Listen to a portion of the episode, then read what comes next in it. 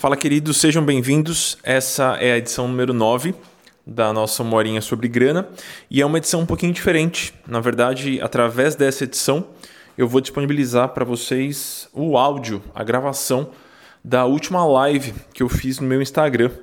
Foi uma live destinada aos psicólogos, mas eu acredito que é um conteúdo que pode ajudar basicamente qualquer pessoa que trabalha de forma autônoma. Então, que recebe picado, que tem meses mais fortes, meses mais fracos, que tem aquele dilema é, de como faz para tirar férias, como faz para lidar com um mês um pouquinho mais devagar. É, tem salário, não tem salário, tem bônus, não tem bônus, como é que se aposenta sendo autônomo, enfim, uma série de questões que acabam, acabam afetando a vida de basicamente qualquer profissional autônomo. Eu dei um enfoque nos psicólogos é, só porque eu publiquei lá em 2015 um livretinho chamado Pequeno Manual de Finanças para Psicólogos. Então a, a ideia da live foi reunir o pessoal que leu o livreto e por um acaso se interessa pelo assunto. Tá bom? De todo modo, eu acho que vai ser interessante, sendo você psicólogo ou não, contanto que você seja autônomo. Se por um acaso você não for autônomo e estiver escutando esse comecinho de episódio, é, eu acho que pode ser interessante para você também. São vários conceitos relacionados ao universo é, do planejamento financeiro, da inteligência financeira. Então fica por aí que eu acho que você vai gostar. E se por um acaso não for interessante para você, não se preocupe, no próximo episódio a gente volta com os nossos temas habituais, tá bom? Fiquem aí com o áudio da live e até a próxima. Pessoal, a ideia de é, a ideia aqui na verdade é a gente conversar um pouquinho sobre o tema finanças para psicólogos, né? É, eu vou conversar, vou soltar algumas informações sobre esse tema logo mais e a gente vai, é, eu vou abrir para perguntas de vocês. Então eu vou abrir um pouquinho para as minhas, meus pontos e em seguida vocês abrem para as perguntas e a gente vai conversando em cima disso. Antes de começar qualquer coisa, vou contar um pouquinho do meu trabalho porque tem muita gente que passou a acompanhar o que eu produzo muito recentemente. Então, vou contar muito brevemente o que eu faço da vida e logo em seguida a gente já começa com o nosso tema. Pode ser? Beleza, então vamos lá. É, eu sou consultor financeiro e eu me envolvo em projetos relacionados à inteligência financeira e aí projetos dos mais diversos tipos. Então, eu trabalho com consultorias individuais e aí para pessoas que estão endividadas ou para pessoas que têm muita grana e não confiam no gerente do banco e querem investir, ou para quem não está endividado, mas também não tem muita grana e simplesmente quer se organizar para realizar algum objetivo. Então essa é uma frente de trabalho importante. Eu escrevo bastante sobre o tema por aí, sempre tomando por base a psicologia econômica e a economia comportamental. São as áreas que eu mais estudo. Então atualmente eu escrevo no meu site, que é amuri.com.br. Eu acho que vocês a maior parte de vocês já deve ter dado uma olhadinha por lá. E eu escrevo também no Valor Invest, que é o braço de investimentos do jornal Valor Econômico. Então os links para tudo que eu for conversar por aqui, tudo que eu falar para vocês, está no meu site, que é www.amuri.com.br. Além disso, eu tenho dois livros publicados, que são o Dinheiro Sem Medo e o Finanças para Autônomos, que eu lancei nos últimos dois anos e alguma coisinha. Os dois foram publicados pela editora Saraiva e eles estão disponíveis em todas as grandes livrarias e nas, nos sites também de venda online. É facinho de achar por lá e gosto muito deles. Sou suspeito para falar, mas eu gostei bastante do resultado dos dois. E também nos últimos dois anos eu comecei a buscar maneiras de oferecer, é, como é que posso dizer, oferecer um acompanhamento mais próximo é, não tão próximo quanto de uma consultoria individual, porque não ser, seria inviável com a minha agenda, mas um pouquinho mais aprofundado, na verdade, bem mais aprofundado do que um texto ou uma live ou um livro. Então eu tenho hoje duas propostas, é, dois cursos online que eu trato com todo o carinho do mundo, que chamam também Dinheiro Sem Medo e Finanças para Autônomos. Vocês vão perceber que eu não sou muito criativo com nomes. É, e esses cursos, é, hoje, eles tomam a maior parte do meu tempo. É lá que eu invisto a grande parte do, do meu tempo. Então, o Dinheiro Sem Medo e o Finanças para Autônomos. São cursos muito legais, eu gosto muito deles. É, você faz na hora que você quiser, você pode assistir as aulas na hora que você quiser. A gente se encontra a cada 15 dias num grande plantão online, que as pessoas entram em vídeo, a gente conversa ao vivo, é super legal. É, E além disso, cada aluno conta com uma sessão de consultoria individual. Então, eu acho bem legal, funciona bem. É, não, não estão com inscrições abertas, nenhum deles agora, é, porque eu, eu tenho que controlar a quantidade de vagas, caso contrário, eu não dou conta de oferecer uma sessão de consultoria para cada aluno.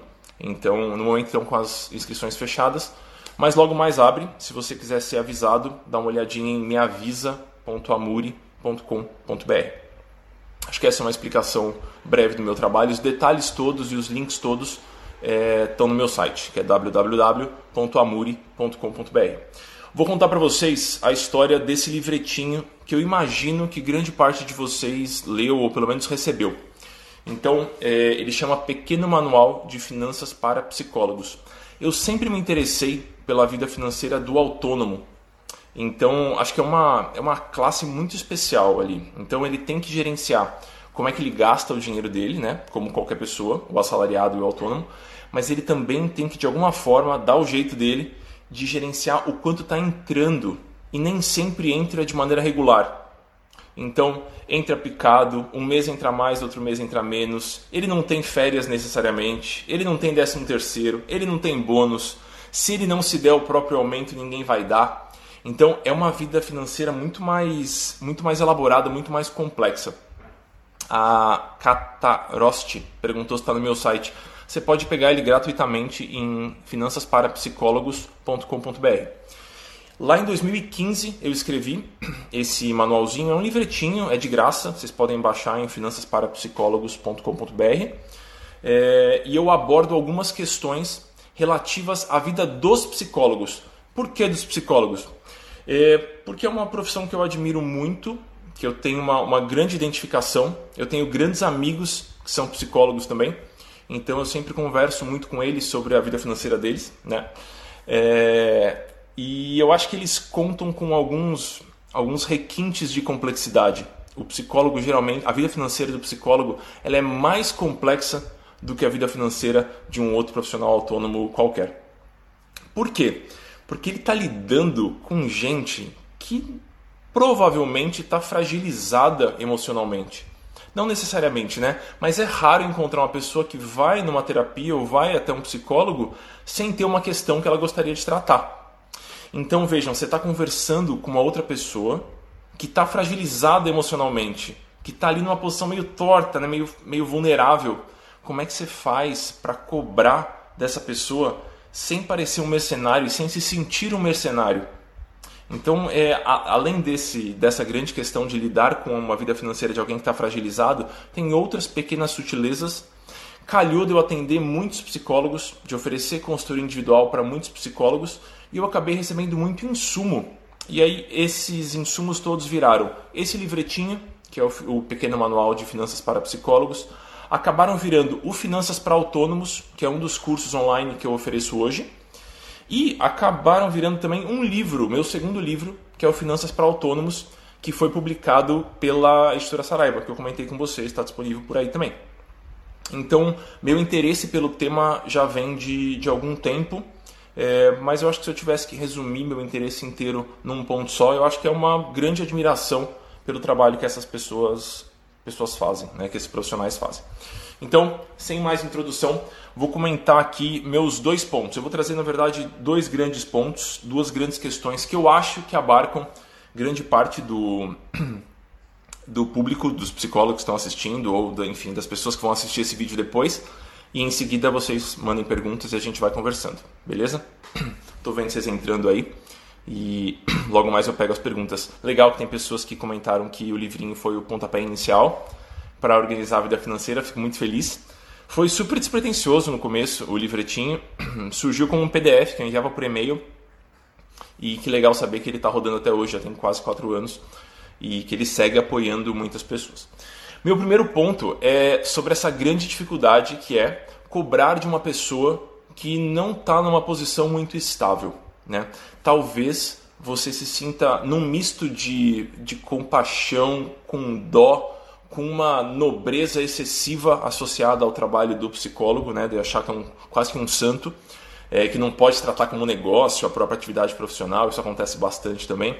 Então, talvez por conta disso você tenha dificuldade de cobrar. Seja de cobrar os pagamentos, seja de estabelecer um preço coerente. Eu vou me ater nesse meu primeiro ponto nessa questãozinha de estabelecer um preço coerente pelo seu trabalho. Se você for psicólogo, eu acho que esses pontos vão cair assim em cima. Se você não for psicólogo, mas for autônomo, é bem capaz que você consiga estabelecer algum tipo de relação com a sua área de atuação. Então, eu vou tentar te convencer que faz sentido cobrar direito. E eu vou trazer quatro motivos. Até trouxe minha cola aqui. O primeiro motivo é você precisa cultivar uma vida financeira estável. Caso contrário, você não vai conseguir atender da melhor forma. Cansei de escutar cliente e aluno do curso de Finanças para Autônomos comentando comigo que estava atendendo uma outra pessoa e aí, de repente, ele se via preocupado porque ele não sabia se ele ia ter dinheiro para pagar o boleto do aluguel da semana seguinte. Como é que você vai conseguir oferecer um atendimento de qualidade para esse paciente se você não tiver uma vida financeira estável? Na verdade, se você não tiver uma vida estável e ter uma vida estável sem ter uma vida financeira estável é muito mais difícil. Então, acho que o primeiro motivo, sem dúvida, é você precisa estar tranquilo para conseguir oferecer a sua melhor presença, o seu melhor auxílio, o seu melhor apoio. Beleza? Vão me falando aí se vocês estão concordando comigo ou não. O segundo motivo, que para mim é um dos mais emblemáticos e é o que mais passa batido pela maior parte dos psicólogos, é a percepção de valor do seu trabalho está muito associada ao preço. Entenda, não estou dizendo que as pessoas são completamente materialistas e fúteis, mas é natural que a gente atribua mais valor ao que a gente paga caro. Ou seja, se você cobrar muito barato pela sua sessão, é muito provável que você seja percebido como algo mais descartável, de menos valor, que eu tenho que dar menos atenção, que eu não preciso me comprometer tanto. Então isso acontece bastante. Cobrar menos não necessariamente, mas muitas vezes implica em ser, em ser percebido como algo de menos valor. Então a gente consegue, de certa forma, manipular a percepção de valor das pessoas através do preço. A gente atribui a, a, o, nosso, o valor pelas coisas é, de N maneiras, né? Mas uma delas, uma bem importante, aliás, é o preço que a gente paga por aquilo. A gente tende a valorizar mais as coisas pelas quais a gente paga caro. Pensem nas últimas compras de vocês. Talvez vocês já tenham passado pela, pela seguinte situação de pensar, putz, eu paguei tão caro nesse negócio que eu preciso usar muito, eu preciso aproveitar muito, eu preciso tentar extrair o melhor disso aqui. Então esse é o nosso segundo motivo. Comentando aqui as pessoas, a, a, a Bianca falou, Alice, eu livro Dinheiro Sem Medo e amei, que bom, fico super feliz. É, quem me indicou foi meu consultor financeiro na época, o Fred Marques. Melhor indicação. Putz, que legal. O Fred é um profissional que eu admiro bastante sempre acompanho pelas redes sociais. Então, primeiro motivo, construir uma vida estável, que é fundamental para que você consiga oferecer um bom atendimento. Segundo motivo, tem relação com a percepção de valor. As pessoas, querendo você ou não, elas vão atribuir um certo valor ao seu trabalho. E não é nem um valor monetário, é uma percepção de valor. Elas vão atribuir essa percepção de valor ao seu trabalho. É, e talvez, cobrando mais caro, você tem mais chance de ser percebido como algo valioso. Isso é ótimo para todo mundo. Terceiro ponto que eu queria é, trazer para você é com relação ao respeito com a sua agenda. O psicólogo ele trabalha vendendo o tempo dele. Ok? Todos concordamos com isso, certo? Geralmente a gente cobra por sessão, enfim, ou por conjunto de sessões, mas o psicólogo trabalha com a venda do tempo. Se ele não tiver um bom controle da própria agenda, ele vai ficar maluco, talvez ele decrete falência e ele não vai ter tempo para fazer absolutamente nada. Então ele precisa que o paciente respeite a própria agenda. E geralmente, quando a gente está pagando muito caro, quando a gente não percebe aquele serviço como algo muito valioso, a gente tende a não ter tanto respeito pelo tempo daquela pessoa. Eu lembro que quando eu estava começando como consultor financeiro, lá em 2012, é, eh, me pareceu uma boa ideia oferecer algumas sessões gratuitas para as pessoas. Né? Um preço quase que simbólico, acho que era 20, 25 reais era só para, enfim, para eu oferecer alguma coisa e ter alguns cases para contar por aí, ganhar um pouquinho de experiência. E aí é, eu comecei a oferecer essas sessões para amigos e amigos de amigos. Começou a chegar num ponto em que eu estava conversando com pessoas que não eram minhas amigas, elas chegaram por indicações mais distantes e eu estava cobrando muito, muito barato. que, que começou a acontecer? Eu comecei a receber ligações do tipo: Putz, Amor, eu sei que a gente marcou agora para 7 horas da noite, mas eu não consegui ir na academia de manhã e eu vou agora à noite, então vou pedir para a gente remarcar, tudo bem? Ou seja, a pessoa estava cagando e andando pro meu tempo, porque eu tinha separado aquele pedacinho da minha janela de atendimento da noite para aquela pessoa. Mas ela não foi na academia de manhã, estava querendo ir na academia à noite, ela estava enxergando que essa sessão de consultoria individual era menos valiosa do que a academia que ela precisava fazer, e aí ela simplesmente bagunçou minha agenda inteira. Então, é, um terceiro ponto que eu queria trazer para vocês, é, que diz respeito ao preço, é que se você cobrar mais caro, é provável, mais caro, se você cobrar um preço justo, é mais provável que essa pessoa respeite o seu tempo. E o seu tempo, de verdade, é uma das coisas mais importantes que você tem. Isso para as pessoas em geral, para todos nós, mas para o psicólogo, acho que mais ainda, porque ele basicamente vende o tempo, a escuta é, dele. Né? Essa é a moeda de trabalho, é isso que ele está oferecendo para as pessoas. Então, se essa pessoa não respeitar o seu tempo, é provável que você não consiga estabelecer uma boa agenda, sua vida pessoal vai ficar um caos porque você vai se ver obrigado a trabalhar o tempo inteiro, porque você tem conta para pagar, é, e as coisas não vão funcionar. Então, que bom que vocês estão mandando joias de vocês aí, sinal que vocês estão concordando com os meus pontos. E o último ponto, que para mim é um, é um ponto fundamental, que acaba gerando um efeito colateral muito interessante.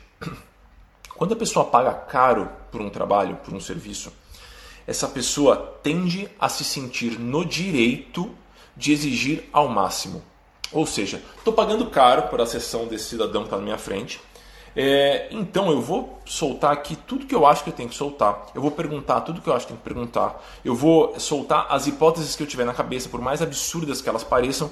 E isso faz, na minha leiga visão, com que o processo terapêutico flua com muito mais facilidade. Eu tendo a confiar mais naquela pessoa, eu me sinto na liberdade de exigir ao máximo daquele trabalho. E isso, na minha visão, é muito bom. Então esse é o meu quarto ponto. Isso costuma trazer um outro efeito colateral, que é eu me, o, o terapeuta em si, eu, pelo menos como consultor financeiro, eu me sinto assim. Eu me sinto exigido e eu sinto que meu trabalho está sendo útil no limite.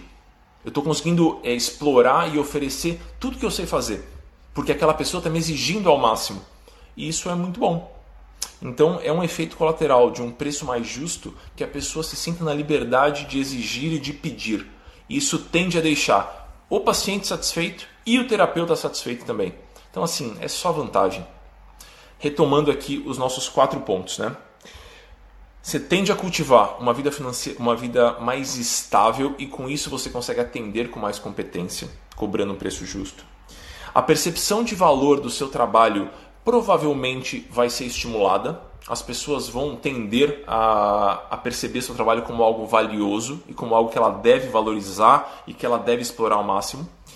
Você vai ter mais respeito das pessoas com relação à sua agenda, o que é algo fundamental, dado que você trabalha com o seu tempo.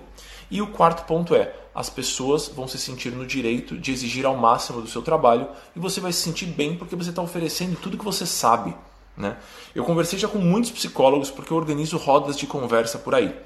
E assim, é raro eu cruzar com um psicólogo que não está lendo um monte de livros e fazendo um monte de cursos. Então, é uma raça, se vocês me permitem falar assim, é uma, uma espécie de gente que adora se qualificar mais e mais e mais, que adora estudar mais e mais e mais, investe um rio de dinheiro em novos cursos. Né? Não é à toa que no próprio Finanças para Autônomos, que é o meu curso, uma parte grande dos alunos são psicólogos, porque é, um, é uma classe profissional que gosta de se qualificar sempre, que sente essa necessidade.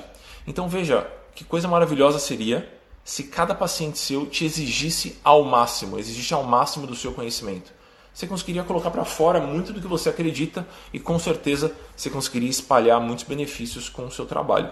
Acho que é uma coisa que todo mundo quer, certo? Essa é a primeira questão que eu queria conversar com vocês, sobre a precificação e o porquê vocês deveriam cobrar de maneira justa, sem medo. Tá? Então, retomei aqui os quatro pontos. Vou comentar aqui o segundo ponto que eu trouxe para vocês, que na verdade é um, um, ponto que é muito relevante no, no curso Finanças para Autônomos eu queria trazer para vocês aqui também. Na verdade, é um, um jeito de enxergar a vida financeira do autônomo. É, se vocês quiserem algumas, mandarem algumas perguntas antes da gente entrar nesse segundo ponto. Fiquem à vontade, eu não vi nenhuma pergunta chegando, só vi os joias e os elogios. Fico feliz aqui com todos eles. As pessoas falando que concordam, a Tássia falou que concorda, as pessoas deram um oi. É... Se vocês não forem trazer perguntas, vou continuar falando aqui. É... Vou comentar um pouquinho sobre como é que um, um, jeito de você analisar a sua vida financeira neste momento. É bem simples de fazer, dá pra gente fazer assim na, na hora. É, e ele veio de uma percepção que eu tive conversando com os alunos do Finanças para Autônomos e com clientes e amigos que são autônomos também. Vamos lá.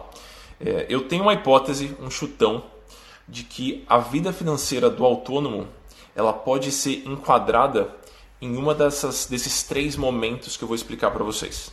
Beleza? Aí depois vocês me contam em qual momento vocês acham que vocês estão hoje. Eu vou explicar os três. Beleza?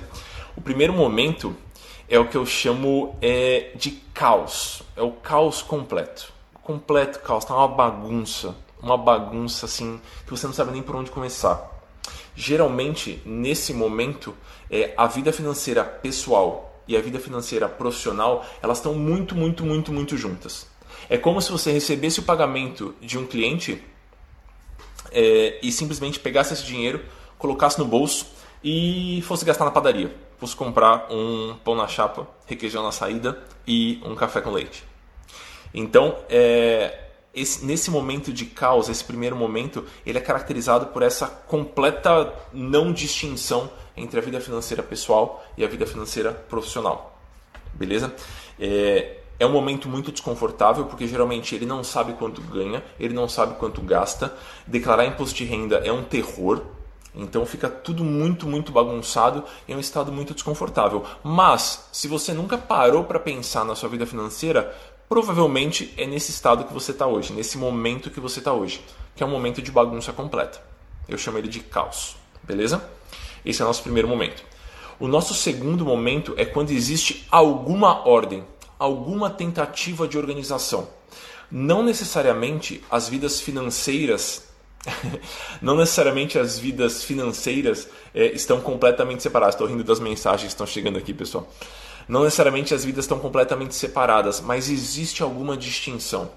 Com algum esforço, essa pessoa que está no momento 2, ela consegue, de alguma forma, com alguma dificuldade, às vezes rabiscando no papel, separar quanto que ela está ganhando, quanto que ela está gastando, quanto que cada paciente paga, qual mês que é melhor, qual mês que é pior. Então ela tem algum tipo de controle. Né? É como se já existisse alguma visualização, mas ainda não a, a vida financeira pessoal e a profissional não está completamente separada. Beleza? Vou só comentar o terceiro momento, pessoal, e aí eu pego as perguntas de vocês aqui que estão pulando aqui sem parar na tela. Pode ser? Beleza, vamos lá. Então, primeiro momento é o caos completo. Segundo momento é aquela bagunça, mas que tem alguma ordem, que você consegue entender. Se você dedicar um pouquinho de atenção, um pouquinho de tempo, você consegue de certa forma separar o que é sua vida financeira pessoal e o que é sua vida financeira profissional. Beleza? Segundo momento. O terceiro momento, que é um momento que para a maior parte das pessoas é muito desejável, é quando você começa a enxergar a sua atividade profissional como uma empresa. Ou seja, você tem um fluxo de caixa separado, você tem uma conta bancária separada.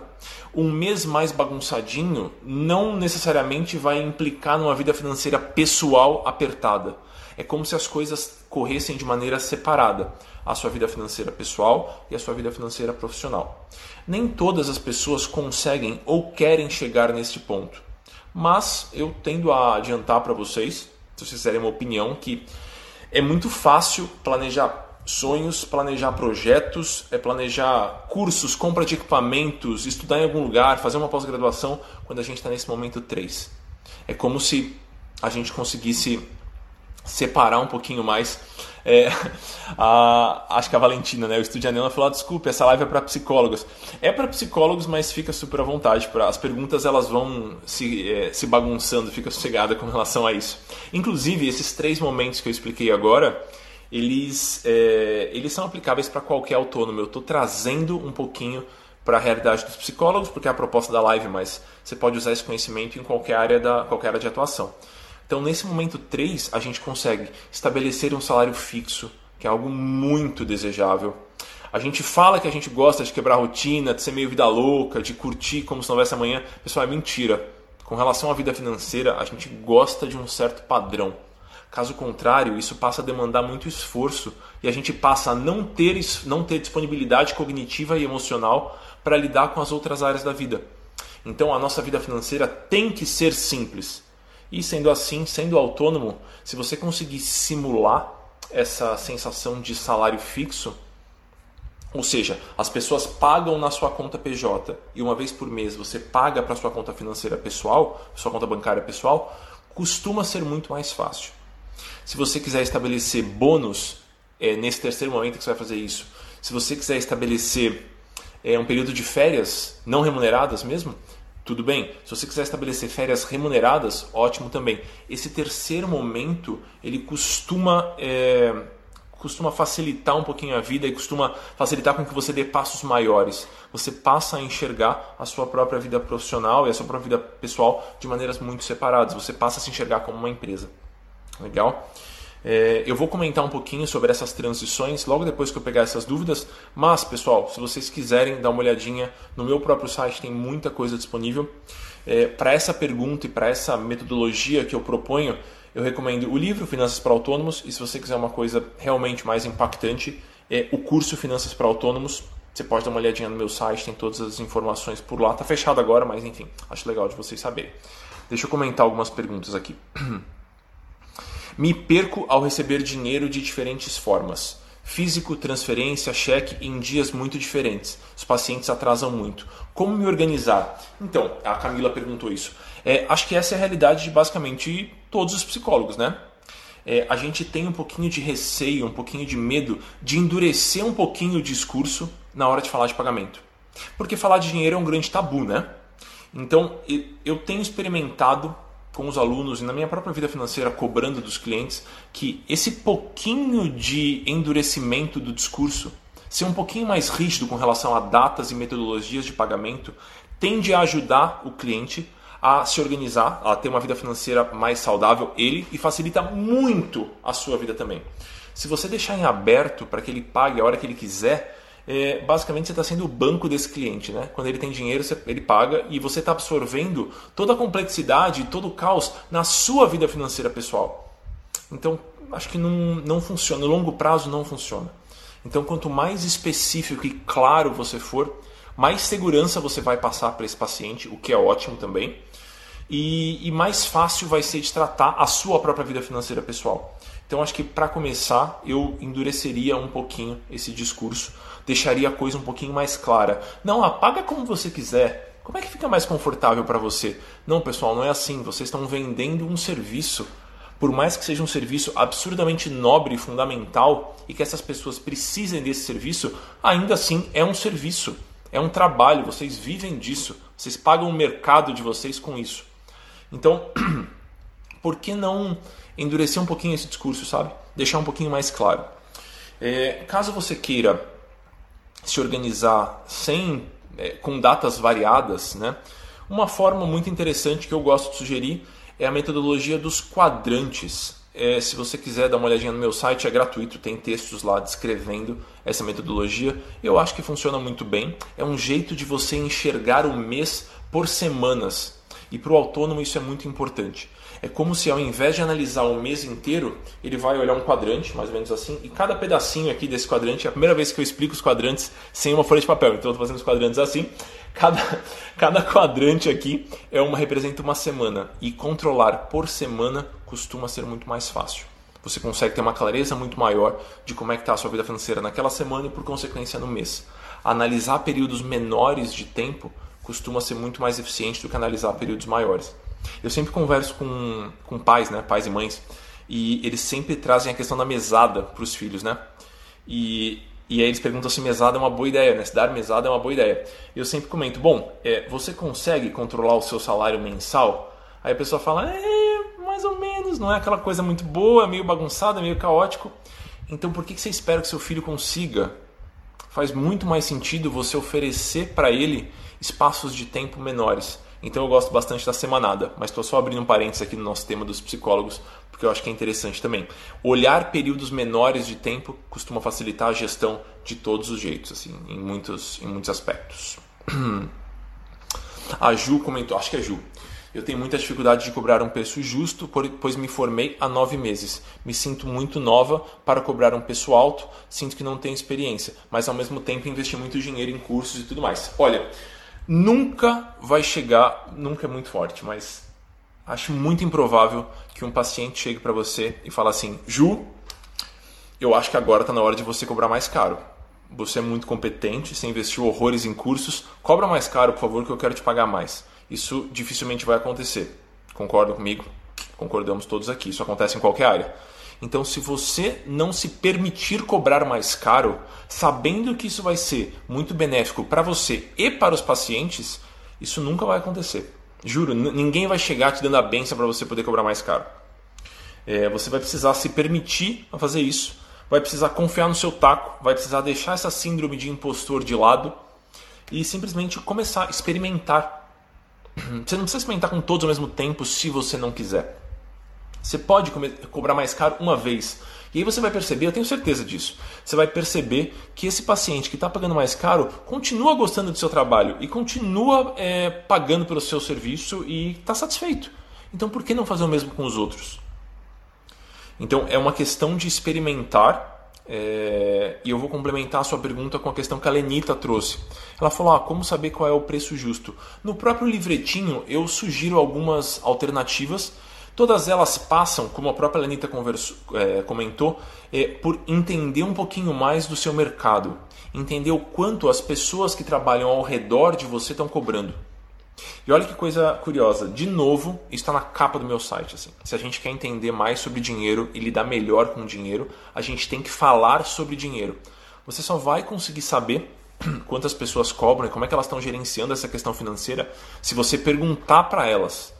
Todo psicólogo tem um amigo psicólogo. E geralmente esse amigo psicólogo não sabe quanto você cobra e você não sabe quanto aquele amigo psicólogo cobra. E às vezes você tem uma diquinha ou outra financeira que pode ser super útil para aquele seu amigo. E ele tem uma que pode ser útil para você. Só que vocês não trocam essa figurinha. É, eu, eu não estou morando no Brasil hoje, mas estava morando no Brasil até poucos meses e eu organizava rodas de conversa né, com alguns temas definidos e algumas rodas de conversa foram para os psicólogos. E foi muito legal, porque tinham lá 20 psicólogos, geralmente psicólogas, é, nessas rodas, e a gente estava lá conversando e batendo papo sobre finanças, eu estava explicando um pouquinho como é que dá para organizar as coisas todas tal, e foi muito legal. E aí eu pergunto, pessoal, quanto vocês cobram por sessão? Quando eu faço essa pergunta, fica um silêncio na sala, um silêncio. Uma começa a olhar para a outra, do tipo, é, é para falar o valor assim, como se eu tivesse perguntado uma grande pornografia, ou uma coisa muito obscena, ou feito uma pergunta muito que não se faz. Sendo que, na verdade, é...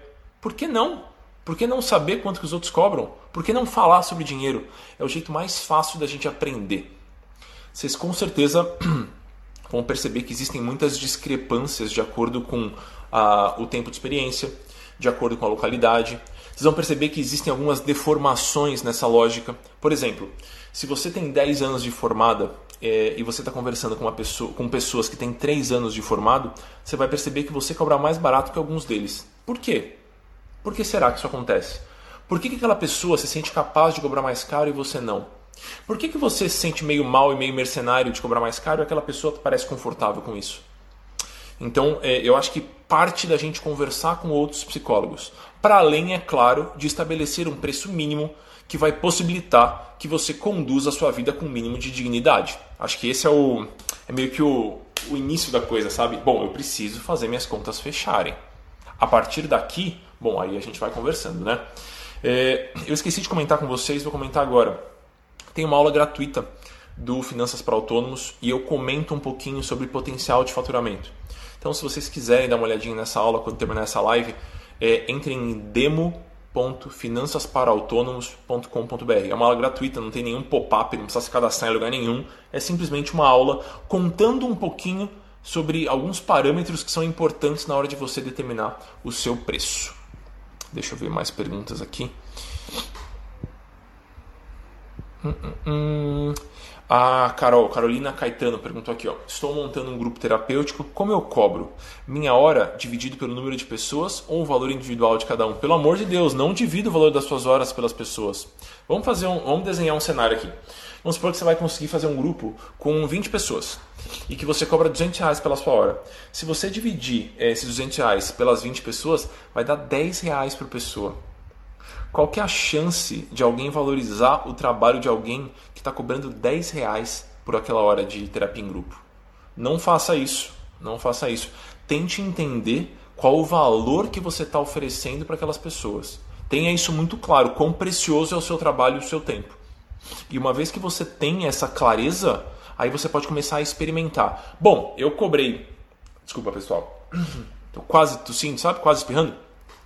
Eu cobrei é, 50 reais e aparentemente as pessoas estavam lá e foi bom e as pessoas apareceram e gostaram.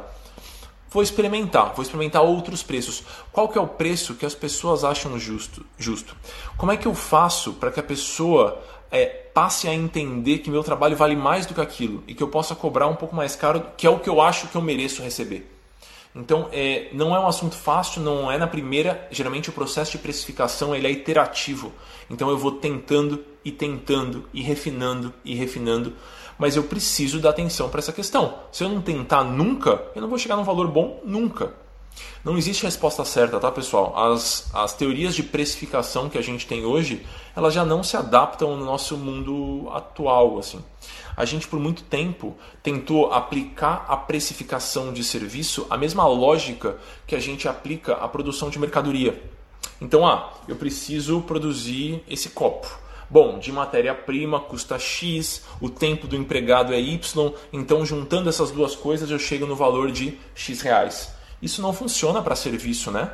Porque a gente está basicamente trabalhando com conhecimento e com a disponibilidade, com o tempo daquele profissional.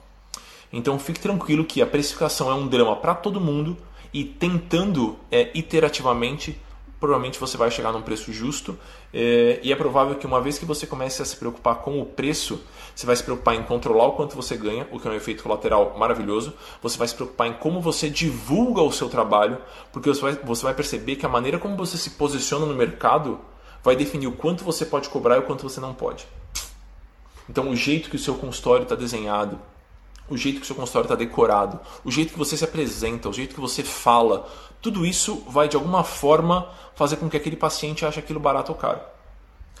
E outra coisa que isso sempre surge nos plantões de dúvida do, do Finanças para Autônomos é o fato de um orçamento que você enviou ter sido negado não quer dizer que o seu preço está caro. O fato de uma pessoa ter achado caro não quer dizer que o seu preço está caro, não quer dizer que você tem que abaixar. Não façam isso, pessoal. É um conselho super de coração. É provável que eu não vá ver vocês, a maior parte de vocês pelo menos, é, nunca mais, a não ser que vocês continuem acompanhando muita coisa do meu trabalho, então a gente talvez não vá conversar novamente muitas vezes. E se eu pudesse deixar um só conselho é, é cultive uma certa autoestima e uma percepção com relação ao seu trabalho, de modo que você tenha firmeza e confiança de jogar o seu trabalho para cá ou para lá, de se divulgar com mais firmeza ou com menos firmeza, com mais doçura ou com menos doçura, a cobrar mais ou cobrar menos. Isso tem que ser claro que você precisa levar em consideração o que as pessoas estão falando, mas o espaço amostral de uma pessoa não serve para nada. Então você precisa ter paciência e experimentar mais vezes e com mais pessoas. Beleza? Falei pra caramba, deixa eu pegar mais perguntas aqui. A Vans falou aqui, ó, acho que é a Vanessa, não sei. É importante para o psicólogo abordar a questão do valor de pagamento em supervisão clínica também, claro, super importante.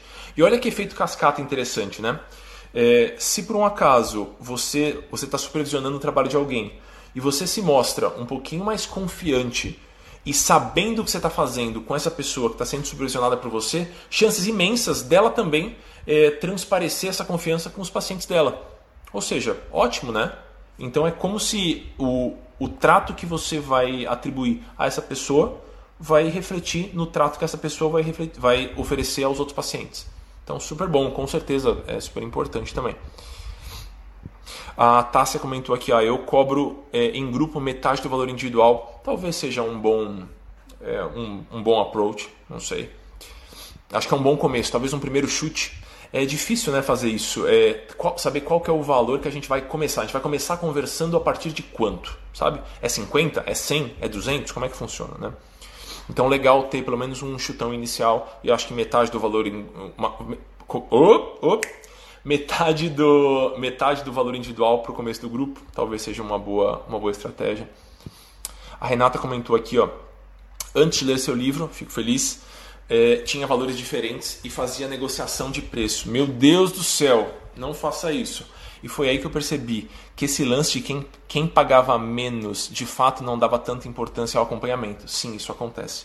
Hoje eu estabeleci um preço fixo e que considero justo pelo trabalho que eu desenvolvo. Que coisa boa, fico muito feliz que o livro tenha ajudado. É, comentando um pouquinho, que é uma questão que sempre surge também, sobre a clínica social, que é uma prática super nobre que eu acho que, enfim, eu fico muito feliz é, se grande parte de vocês estiverem fazendo. É, é melhor você cobrar um preço justo de todos e reservar um espaço na agenda para a clínica social, que é aquela clínica em que você vai cobrar um valor realmente simbólico para quem é muito carente, do que você ficar negociando e falar, hum, essa pessoa, ela veio de camiseta, não veio de camisa, ela tá, parece que não tem muita grana, vou cobrar pouco. Ou então, ah, essa pessoa, ela tá super bem vestida, ela parece ter uma puta vida boa, vou cobrar mais. Não fique fazendo esse julgamento. Estabeleça o seu preço e se você quiser, abra um espaço na sua agenda para a clínica social. Com certeza vai, você vai conseguir apoiar muito mais gente e você vai ter muito mais é, tranquilidade financeira para seguir com o seu trabalho da melhor forma. a, Valentina falou aqui: na hora de falar de dinheiro é, é sempre inbox, tipo nudes. É uma abordagem, é uma abordagem. A Ana comentou aqui, ó, dinheiro parece ser tabu no meio dos psicólogos, não se fala sobre na faculdade, não se fala em nenhuma pós. Meu Deus do céu, acho que isso não é só para os psicólogos. Dentista tem esse mesmo drama, né? Então ele aprende a fazer um procedimento super complexo odontológico ali, mas não aprende a montar um fluxo de caixa do consultório. Então a gente tem que falar, tem que abrir, é uma questão de saúde, você tem toda a razão.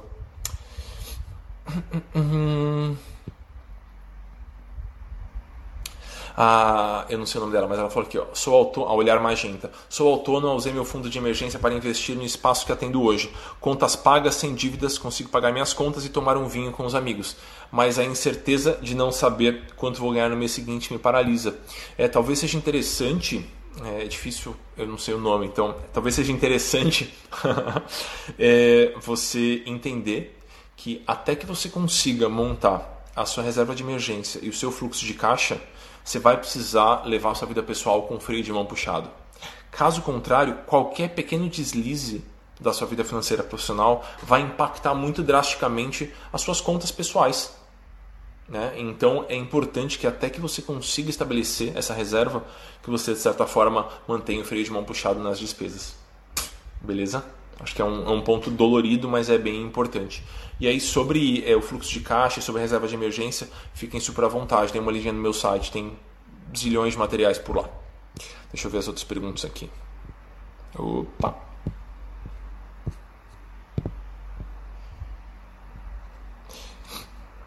A Ana perguntou aqui, ó preço e valor são coisas diferentes. Sim, sem dúvida que são coisas muito diferentes. E muitas vezes surgem deformações entre as duas coisas, né? Preço é o quanto ela está tirando do bolso, né? E valor é o quanto aquele trabalho vale. E muitas vezes é difícil de associar isso com um valor numérico. A Aline comentou aqui, ó, a grande questão para todos os autônomos, e eu concordo com ela, eu acho que é de não saber como vai ser o mês que vem. Esta instabilidade constante traz uma certa angústia e isso é muito difícil de ser gerenciado. É, sem dúvida que isso acontece, é, mas não precisa ser assim, Aline, de verdade. É, você consegue sim simular é, uma vida financeira assalariada, ou seja, um pouquinho mais estável, mesmo sendo autônomo. E isso dá para ser feito no momento 2 e no momento 3. Se você não acompanhou, depois pega a gravação dessa live que eu explico quais são esses três momentos. Então, a não ser que você esteja num caos completo, com certeza você consegue trabalhar ou com uma reserva de emergência ou com fluxo de caixa. Com certeza dá para fazer. Para alguns vai demorar mais, porque tem uma vida financeira mais turbulenta, porque enfim, não depende só da gente, né, pessoal? Circunstâncias acontecem, imprevistos acontecem, cada um vem de uma realidade diferente. Então, é, mas dá para fazer. Dá para não ter medo do mês que vem mesmo se esse mês que vem é, chegar de maneira meio torta, com poucos pacientes ou com muitos desmarques, enfim. Dá para a gente organizar sim. A, a Valentina falou aqui. É, estou choquita. Em 10 minutos você me deu uns 8 tapas na cara simbólico nas ideias. Que, que bom, fico feliz. a, a Ana falou aqui, ó, não, olha, a Ana apareceu aqui, não apareceu no plantão. Ela falou aqui, ó, eu não sou uma aluna muito aplicada, é verdade. É, eu ainda não consegui dar um salto nos clientes porque tenho dúvida em como me comunicar com o público é, site ou redes sociais. É, não sei se você está perguntando se faz um ou se faz outro, mas eles têm funções bastante distintas, né? É, as minhas redes sociais, vou dar um exemplo meu, né? Eu sou leigo em marketing, não entendo grandes coisas, mas enfim, estou aqui há alguns anos fazendo lives no Instagram e enfim me expondo por aí. É, seu site ele tem que passar é, uma imagem de longo prazo do seu trabalho. É como se aquela pessoa fosse entrar no seu site, ela conseguisse entender muito rapidamente quando que ela pode te acionar, o que, que você pode fazer por ela, como você faria por ela e o que você já fez. Eu acho que o site passa essa ideia de mais longo prazo. É como se você tivesse que construir naquele, naquelas poucas páginas uma imagem sólida é, que embasasse todos os seus orçamentos, que servisse de portfólio para o seu trabalho, então é como se ela, é, de certa forma, fosse um grande cartão de visita, mais para o longo prazo. E as redes sociais, se você quiser ter uma presença mais ativa, eu acho que é mais para que você consiga estar no fluxo das pessoas, né? Pelo menos é assim que eu uso, né? Um jeito de divulgar meu trabalho. Se eu só escrever um texto no meu site, por exemplo, isso vale para os psicólogos também. Se eu só escrever um texto no meu site é, e não fazer com que as pessoas caiam no meu site ou que elas saibam do, do texto que eu estou escrevendo, putz, é não faz sentido, né? É como se eu tivesse uma coisa que eu acho que vai ser muito benéfica para as pessoas, que de fato eu tenho essa percepção do meu trabalho, isso é importante, né? É, se você acha que seu trabalho é benéfico, por que não colocar ele por aí? Isso você vai descobrir tentando e errando, né? Você não vai fazer um post maravilhoso que vai viralizar e as pessoas vão dar likes e falar muito obrigado, Ana, no primeiro, né? Você vai fazer uns que vão ser meia boca, outros vão ser melhores, aí você vai começar a entender qual abordagem funciona mais. De novo, é um processo iterativo, assim como o processo da precificação. Beleza? Então acho que as duas coisas são necessárias. É, eu tendo a tentar usar as redes sociais cada vez menos, porque é um negócio que me faz mal, eu não gosto, assim, é, eu me sinto compelido a utilizar por conta do meu trabalho e quando eu vou ver eu estou vendo bobagem nas redes sociais, me, me toma um tempo que eu não tenho, que eu poderia ou estar tá com a Gabi, ou estar tá passeando por aí, ou fazendo qualquer outra coisa. Então eu tento, estou tentando usar menos é, mesmo estando num período muito agitado da vida em que eu tenho vontade de compartilhar com amigos muitas coisas, né? Tô morando em outro lugar, enfim. É, então escolha bem quais você vai investir e aí trabalhe a partir delas. Passe a entender como é que cada uma dessas redes funciona. Eu tendo a gostar muito do e-mail, né? então eu trato com todo o carinho do universo a minha newsletter. Então eu tomo cuidado para enviar para essas pessoas coisas relevantes, para me comunicar com essas pessoas de maneira autêntica, com essa minha lista de e-mails.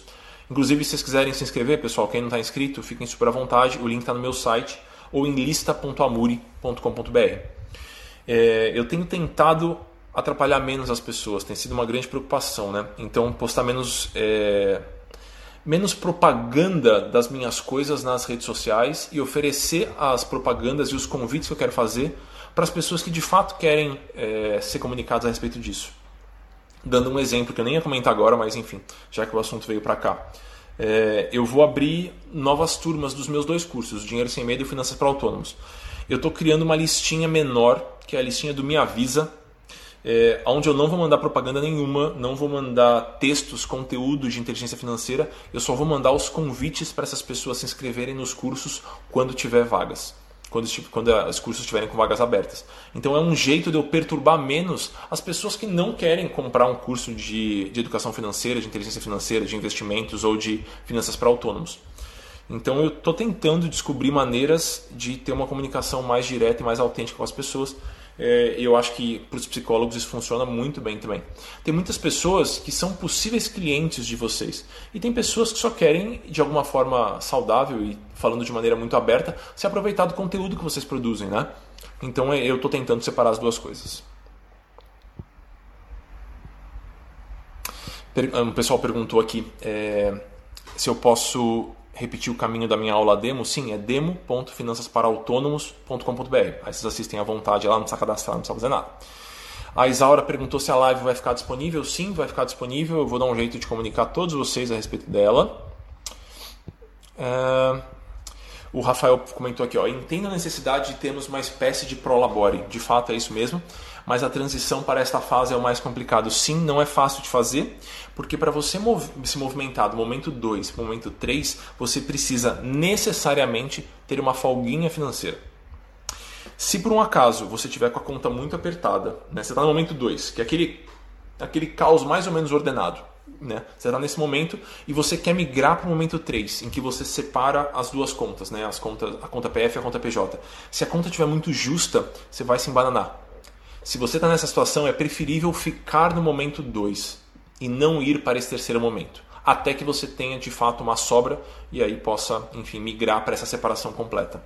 Não dá para fazer com a conta apertada, pessoal, essa, essa migração para o terceiro momento. Mas, mas, isso é bem importante, eu esqueci de falar é, a migração do momento 1 para o momento 2 é super fácil de fazer. Se você der uma lidinha no material gratuito do meu site, ou entrar no curso, ou comprar o livro, que custa 20 reais na Amazon, é, você vai conseguir fazer em coisa de duas horas. É sentar a bunda na cadeira e rabiscar meia dúzia de coisas no papel. Do 1 para o 2 é muito fácil. Do 2 para o 3 é bem mais complexo. Ah, o, Giov o ou a Giovannini, psicóloga, psicóloga, então é a Giovannini, perguntou, é, comentou: receber do paciente por semana é muito complicado, pois você não enxerga o pagamento num todo e deixa o profissional na dúvida se ele vai ter dinheiro para voltar na próxima semana. De fato, de fato, é, não, é um, não é um jeito interessante. Eu gosto muito mais de pagamentos mensais, facilita muito a, até o processo de planejamento. Quando eu estou conversando com psicólogos ou com autônomos que recebem por semana e a gente vai fazer o nosso rabisco aqui na folha de papel, que eu acho que é uma ferramenta bem boa, é, os psicólogos ou os autônomos que recebem por semana têm muito mais dificuldade de fazer, a, de desenhar esse fluxo financeiro no papel e os psicólogos que recebem por mês têm muito mais facilidade. Então funciona bem melhor.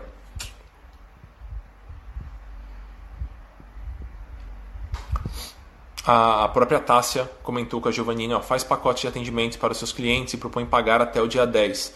É, eu não gosto muito do até o dia 10. Você pode falar, pague no dia 10. Né? Conta de luz a gente tem data para pagar, terapia a gente tem data para pagar também, pessoal. É, isso diminui inclusive as faltas de verdade, isso acontece também. Quando o paciente tira férias, você acha adequado cobrar? Eu acho, eu prefiro. É, e como lidar com esses períodos em que o paciente precisa se ausentar por algum motivo?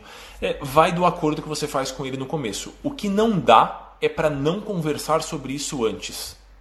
Então, de novo, dá para fazer a coisa funcionar basicamente com qualquer acordo, mas é muito importante que esse acordo exista, porque se esse acordo existir, você vai poder levar esse acordo em consideração na hora de desenhar o seu fluxo. Agora, se você não sabe o que vai acontecer quando aquele fulano tirar férias, você não tem como planejar no seu fluxo financeiro e aí fica muito ruim. Então, é, dá para fazer acordos de N formas, mas é, é, importante que ele exista. O importante é esse acordo existir. Beleza? Hum, hum, hum. A Giovanni falou aqui, ó, eu sempre cobro as faltas não avisadas ou avisadas no dia. Ótima, ótima, ótima cláusula para colocar no contrato. Acho que é super certo, super certo, funciona muito bem. A Ana falou gratidão, tamo junto. É, preciso de um modelo de contrato. Putz, pessoal, eu não tenho, mas algum psicólogo pode te enviar com certeza. Ó, a Joaninha fala assim, ó, na internet você tem é, modelos disponíveis. Ótimo, pega por lá.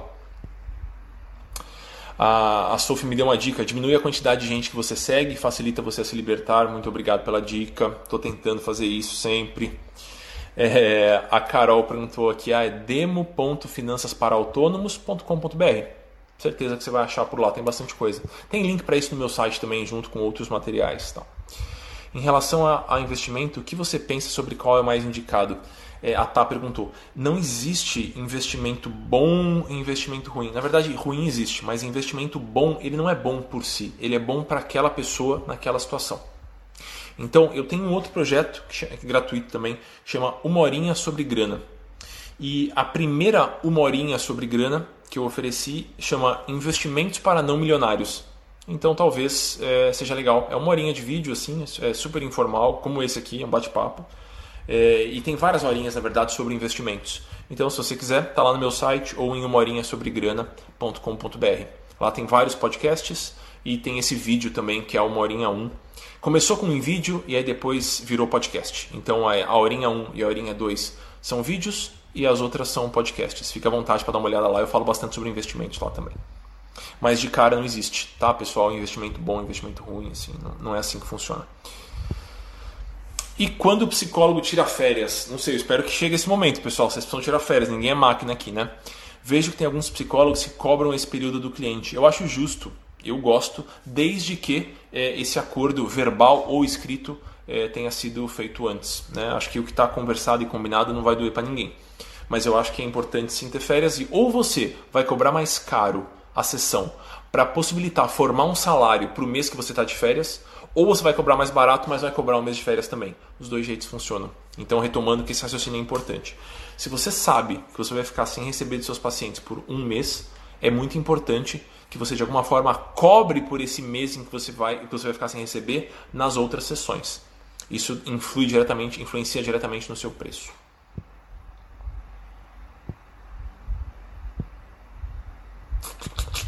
Obrigado por compartilhar o conteúdo. Imagina, é um prazerzão. Ótima live, tirando várias dúvidas. É, acho que eu respondi tudo que apareceu aqui, pessoal. Alguém mais tem alguma aqui para a gente fechar? A Carol perguntou aqui: ó, o melhor acordo é verbal ou escrito? Não acho que tem regra, pessoal. Também não sou psicólogo para saber, pessoal. Estou aqui tentando ajudar porque eu gosto do, da profissão, mas não sou psicólogo para saber. É, eu gosto, pelo menos com os meus clientes, eu tento travar todos os acordos por escrito, geralmente por e-mail. Então eu mando, eles me dão um ok por e-mail e funciona bem. Mas aí acho que cada um tem o seu jeitinho, né? Eu acho que é, desde que você transmita certa confiança na hora de falar sobre isso, desde que você é, não fique pisando em ovos na hora de conversar sobre esse assunto, você vai conseguir estabelecer verbal ou escrito ou por e-mail. O que não dá é para ficar cheio de dedos, sabe? Aquela pessoa está perdida, pessoal. Ela está esperando ser conduzida. Então, com certeza, esse pouquinho de rigidez que a gente pode adicionar nesse trato pode fazer muito bem. Acho que eu respondi todas as dúvidas, pessoal. A gente vai fazer outras. Se vocês curtiram, é, me avisem, mandem e-mails ou mandem umas DMs aí que a gente para eu saber se valeu a pena ou não. É, Fiquem à vontade para dar uma fuçada no meu site ou para dar uma olhadinha nos livros e nos cursos, é, no Dinheiro Sem Medo e no Finanças para Autônomos. É, e acompanhem a, o meu mailing, a minha newsletter. É sempre por lá que eu envio novidades. Então é, entrem ali em amuri.com.br, se cadastrem por lá, que aí eu vou enviando para vocês. Eu não mando porcaria e nem fico gritando, é a última chance, compra, compra. Isso não acontece. Então fique sossegado é, é mais para ter um canal de comunicação mais direto com vocês e poder compartilhar é, sobre os textos novos. Eu acabo escrevendo com muita frequência porque eu tenho um compromisso com o valor, com o jornal. Então a cada 15 dias eu publico um texto por lá e geralmente eu compartilho com o pessoal que me acompanha. Beleza? Ah, é, e daqui a algumas semanas, não sei exatamente quando, eu vou abrir algumas vagas para, o, para os meus dois cursos online, o Dinheiro Sem Medo e o Finanças para Autônomos. Então, se você quiser ser avisado, me ajude a não perturbar as outras pessoas e deixe o seu contato em meavisa.amuri.com.br. Beleza, queridos? Obrigado por quem acompanhou. Fiquei super feliz com as perguntas e com o bate-papo, com as dicas. Obrigado pelas dicas. É... O pessoal comentando que está amando o livro, fico feliz, que bom que está ajudando. É... E é isso. A gente vai conversando. Dúvidas eu estou por aqui. E... e é isso. Beijo grande. Até mais.